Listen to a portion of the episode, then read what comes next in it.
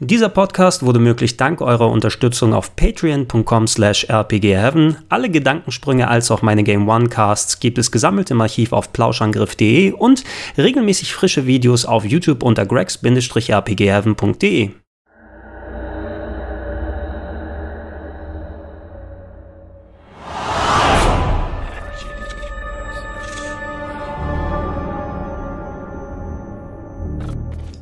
Ich wünschte, ich könnte jetzt äh, einen schönen guten Tag auf Koreanisch sagen, denn das wäre äußerst passend. Ich kann es leider nicht, deswegen sage ich herzlich willkommen zu Schock To. Bär Vier. 4. Vier. Vier. manchmal kommen sie wieder. Manchmal kommen sie wieder. Ja. Und äh, ich muss gleich zu Beginn einen Disclaimer raushauen. Sagt man sowas?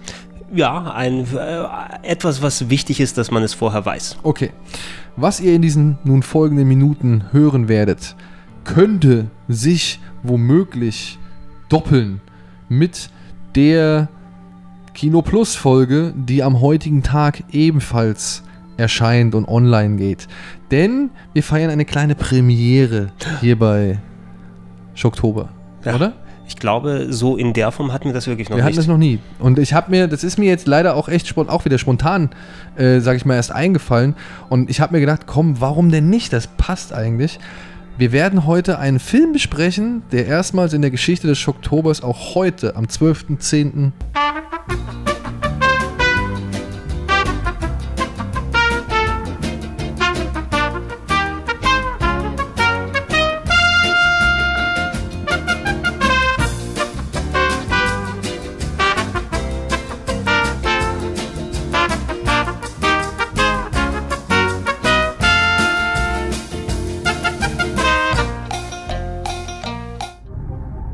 Wenn das ganze Dorf über nichts anderes redet, dann muss das einen guten Grund haben. Sie wissen, wie gerade die Dorfbewohner sterben. Er hat bestimmt was damit zu tun. Das alles fing an, nachdem der Japaner hierher gekommen ist. Wieso hat er das getan? Er hat die Frau sie umgebracht.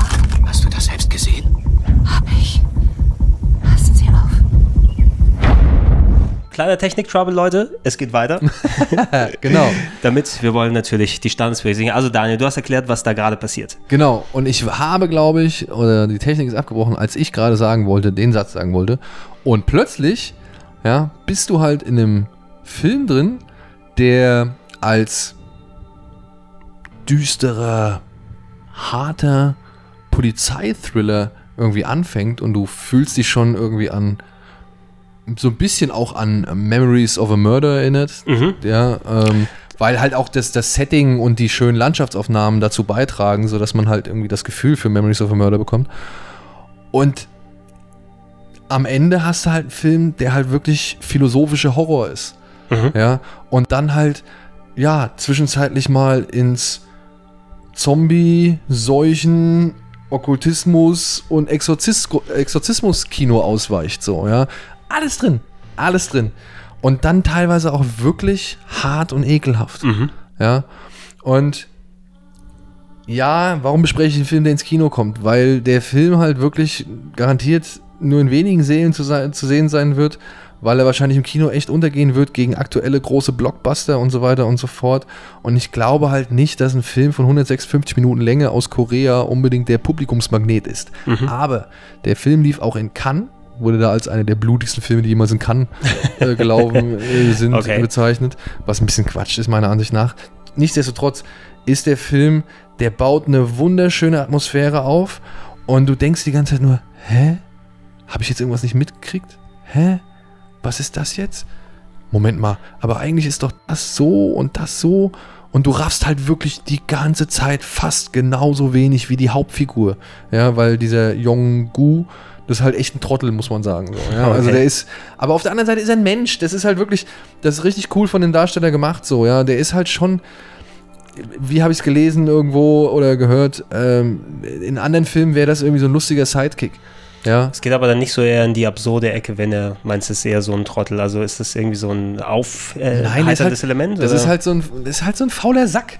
Ja, das ist ein Provinzbulle halt, ja. Der hat halt, ein, für den ist das, keine Ahnung, da ist gerade ein Buch mit sieben Siegeln gebrochen worden und er, er versteht gar nicht, was das für eine Welt ist, in die er da reingeraten ist, beziehungsweise was plötzlich mit der Welt los ist, die eigentlich seine beschauliche kleine Welt bislang war, ja, wo er halt faul irgendwie in der Gegend rumhockt und irgendwie eine Kippe nach der anderen raucht und immer wieder neue Ausreden findet, warum er zu spät kommt und so Mhm. weiter und so fort.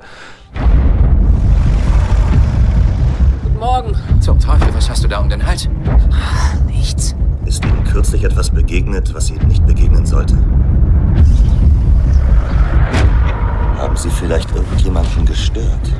Die Symptome sind genauso wie bei den anderen. Yuji! Yuji! Sieh mich an, meine Kleine! Wenn man ihn öfter sieht, dann verfolgt er einen überall hin, um einem das Blut auszusaugen. Das ist aber halt alles Methode. Ja, also du sollst halt wirklich genauso wenig Plan haben wie die Figuren in dem Film. Und du sollst dich irgendwie unwohl fühlen, weil hier und da blitzt dann halt so wirklich absurd schwarzer Humor auf, ja.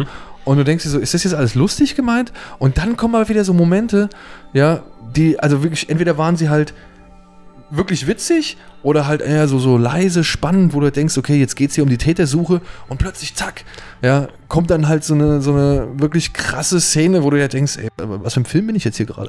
Okay, ja, es hört sich nach einem ziemlichen Mischmasch an, aber du empfiehlst den Film. Ja, ich, ich muss sagen, koreanischer Horror habe ich jetzt nur an bestimmten Beispielen kennengelernt und sowas wie Train to Busan äh, gab es ja vor einiger Zeit. Oder wie hieß der andere? The Host ist ja so der, Host, ja. der, Klassik, der Klassiker schlechthin. Ich finde, also ich habe beide Filme eigentlich ganz gern geschaut, aber die haben so, so eine gewisse cheesy Atmosphäre. Oder ich weiß nicht, ob es die typische Art ist des äh, koreanischen Horrorkinos, die da drüber geht.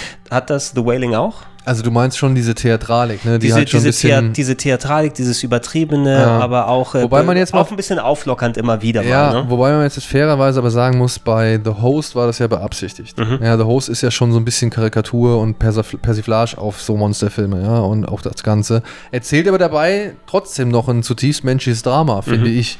Ja, oder beziehungsweise das Drama einer zutiefst dysfunktionalen Familie. und ähm, Train to Busan, da gehe ich mit dir konform, das war schon, da war schon eher dieser für uns fast schon befremdliche Kitsch drin. So, ja, der halt schon, so, wo so halt ein bisschen TV-Serien-Melodram. Genau, genau, diese Ne? Melodramatik, die die aber meiner Ansicht nach, oder die ziemlich viele Asiaten meiner Ansicht nach benutzen und einbauen, eben weil es halt nun mal da zum guten Ton gehört. Mhm. Ja, also die, die Filme sind in ihrer Emotionalität schon immer überzeichnet gewesen. Ob es jetzt nun bei einem John Woo war, ob es jetzt nun bei einem Ringo Lam war, bei einem Zu Haag und was weiß ich, wie sie alle heißen. Ich finde, Wonka Wai auch. Ich meine, Wonka Wai macht es vielleicht ein bisschen stilvoller, aber Wonka Wai drückt melodramatisch auch immer auf die Tube. So, ja. Er findet halt vielleicht andere und geilere Bilder so dafür und, und sag ich mal, bettet das alles irgendwie geschickter ein, aber nichtsdestotrotz ist diese Melodramatik ein Stilmittel asiatischer Filmemacher. Und auch das wird jetzt hier in, in The Wailing geboten, keine Frage, will ich gar nicht abstreiten. Da gibt es auch Szenen, wo halt echt minutenlang erstmal rumgeschrien wird und so weiter. Aber ähm, ich finde, das ergibt sich alles wunderbar aus dem Kontext. Beziehungsweise der, der auch hier, ja, alle, jede Entwicklung, jede Gefühlsregung, jede Handlung, jede Motivation ergibt sich aus dem, was man vorher irgendwie gesehen hat. Also sehr oft. Ja, vielleicht nicht immer alles, vielleicht ist auch nicht alles wirklich logisch, aber meistens arbeitet der Film aus sich selbst heraus. Und das fand ich halt wirklich cool. Und dementsprechend ist auch, sag ich mal, wenn gerade Yong-Gu um seine Tochter irgendwie kämpft und schreit und streitet und, und, und weint und traurig ist so, ja, also leidet halt einfach, dann ist es okay, weil ich weiß, es ist nicht wirklich anders als in anderen asiatischen Filmen. Ja, das wäre, als würde ich einen Bollywood-Film vorwerfen, da wird gesungen und getanzt. Was, So, das, wird ja. im, das wird im Bollywood gesungen? das wäre mir neu. Come on.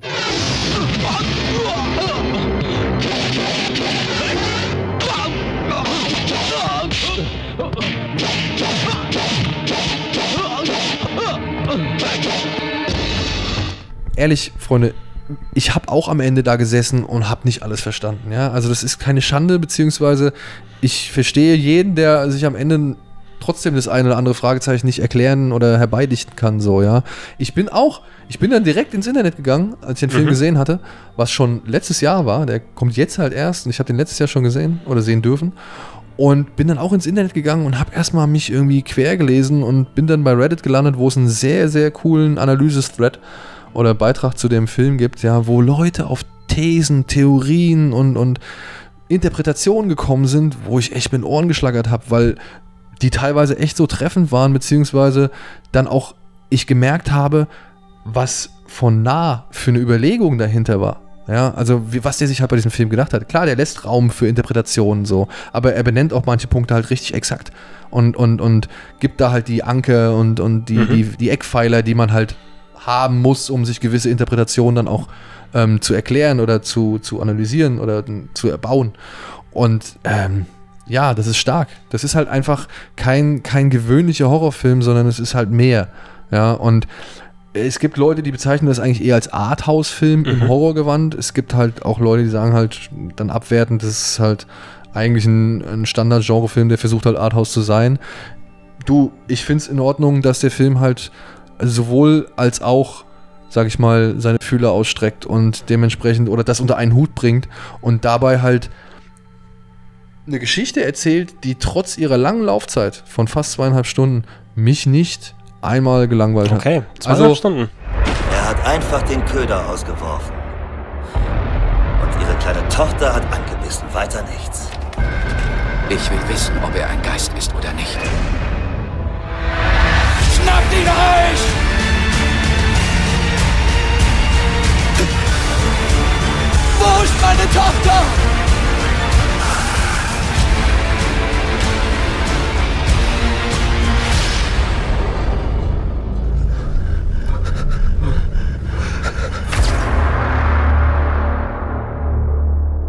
Deswegen möchte ich diesen Film, wenn ihr den irgendwo sehen könnt, ob es jetzt nun auf DVD ist, Blu-ray oder halt im Kino, geht da rein, gebt dem Film eine Chance, weil sowas werdet ihr halt auch so schnell nicht wiedersehen. Ja. ich finde frischer, frischere Eindrücke als äh, in dem heutigen Teil des Oktobers werdet ihr auch so schnell nicht mehr wieder bekommen. Ja, äh, ja, wenn ihr noch mal ein bisschen mehr Analyse sehen wollt, äh, parallel läuft dann ja Genau, äh, die äh, Kino Plus Folge, da werdest du dich wahrscheinlich mit den Kollegen auch noch mal konkreter drüber ausgetauscht haben. Ja, ich weiß nicht, ob es so konkreter ist wie hier. Ich denke mal, hier werde ich schon ein bisschen länger drüber gesprochen haben, aber im, im Grunde wird es wahrscheinlich dasselbe sein, was ich da sage. Ja, es ist sehr gut, aber jetzt können wir auch mal was Frisches entdecken. Nicht immer nur den Krimskrams von vor fünf Wochen oder acht Wochen, rausgekommen ist. Oder 800 Wochen, je Oder nachdem. 800 Wochen, ja, genau. Aber sehr schön, ja, wenn äh, ich äh, Blade Runner endlich mal gesehen habe, ähm, zum Aufnahmezeitpunkt habe ich es noch nicht gemacht, den 2049er, dann, äh, ich will natürlich noch mehr ein bisschen im Kino was gucken und äh, warum nicht dann The Wailing.